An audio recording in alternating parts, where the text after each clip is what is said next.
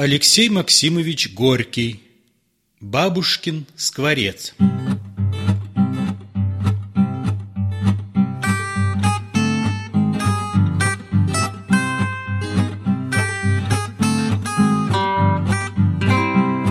Скворцу, отнятому у кота, бабушка обрезала сломанное крыло, а на место откушенной ноги ловко пристроила деревяшку и, вылечив птицу, учила ее говорить.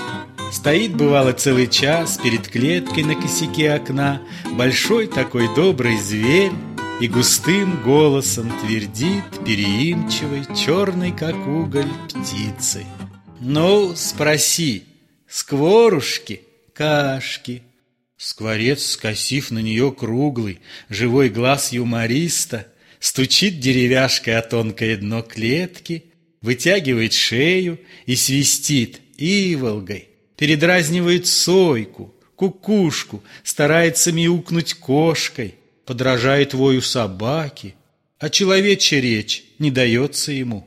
«Да ты не балуй!» — серьезно говорит ему бабушка. «Ты говори, скворушки, кашки!» Черная обезьяна в перьях оглушительно орет что-то похожее на слова бабушки. Старуха смеется радостно, дает птице просеной каши с пальца и говорит «Я тебя, шельму, знаю, притворяшка ты, все можешь, все умеешь». И ведь выучила скворца. Через некоторое время он довольно ясно просил каши, а завидя бабушку, тянул что-то похожее на «Здравствуй!».